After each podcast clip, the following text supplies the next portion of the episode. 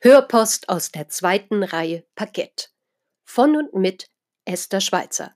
Reden, sicher, wirken. Viele Jahre habe ich auf den Theaterbrettern, die die Welt bedeuten, gestanden und mich präsentiert.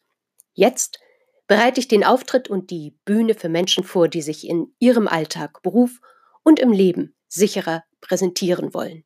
Ich freue mich, dass Sie mit dabei sind. Ich begrüße Sie, euch alle, zu der Hörpostfolge 24. Eine zweistellige Ziffer für ein besonderes Datum. Dieses Jahr, besonders die diesjährige Weihnachtszeit, ist alles andere als normal. Anders.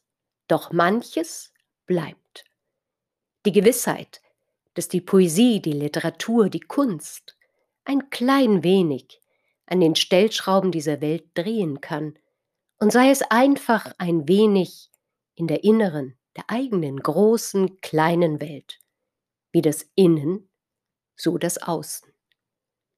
Die Literatur, eine gute Geschichte, ein Märchen, vermag demjenigen Zeit zum Träumen zu schenken, sich für eine neue Welt zu öffnen, zu eröffnen, zu entdecken, der willens ist, sich lesend beschenken zu lassen, ebenso demjenigen, der willens ist, zuzuhören.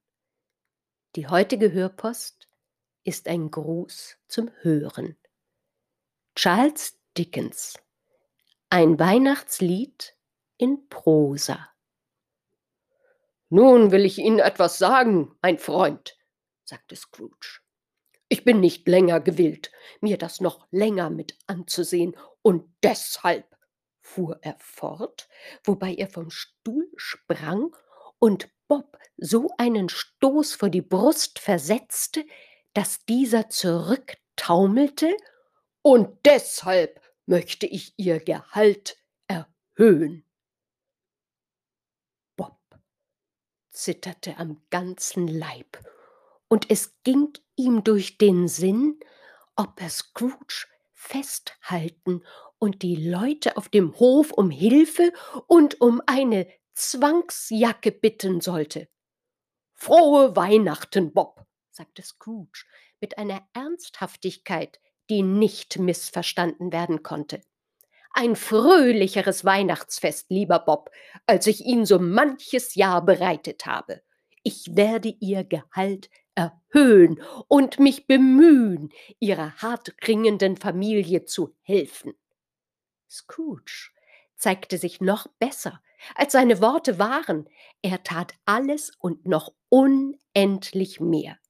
Er wurde ein so guter Freund, ein so guter Vorgesetzter und ein so guter Mensch, wie ihn nur die alte Stadt auf der guten alten Erde gekannt hat.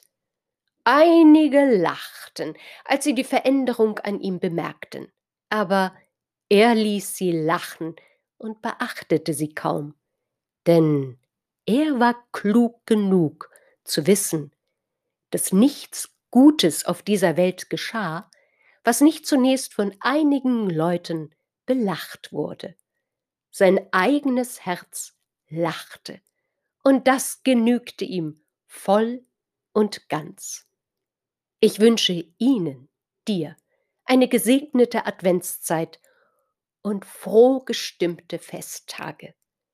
Von Herzen, Esther Schweizer.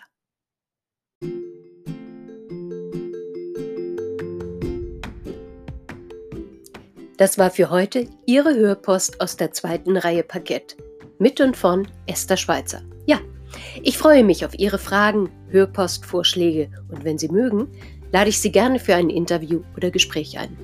Freuen Sie sich mit mir auf die nächste Hörpost. Hören und genießen. Ich freue mich auf Sie.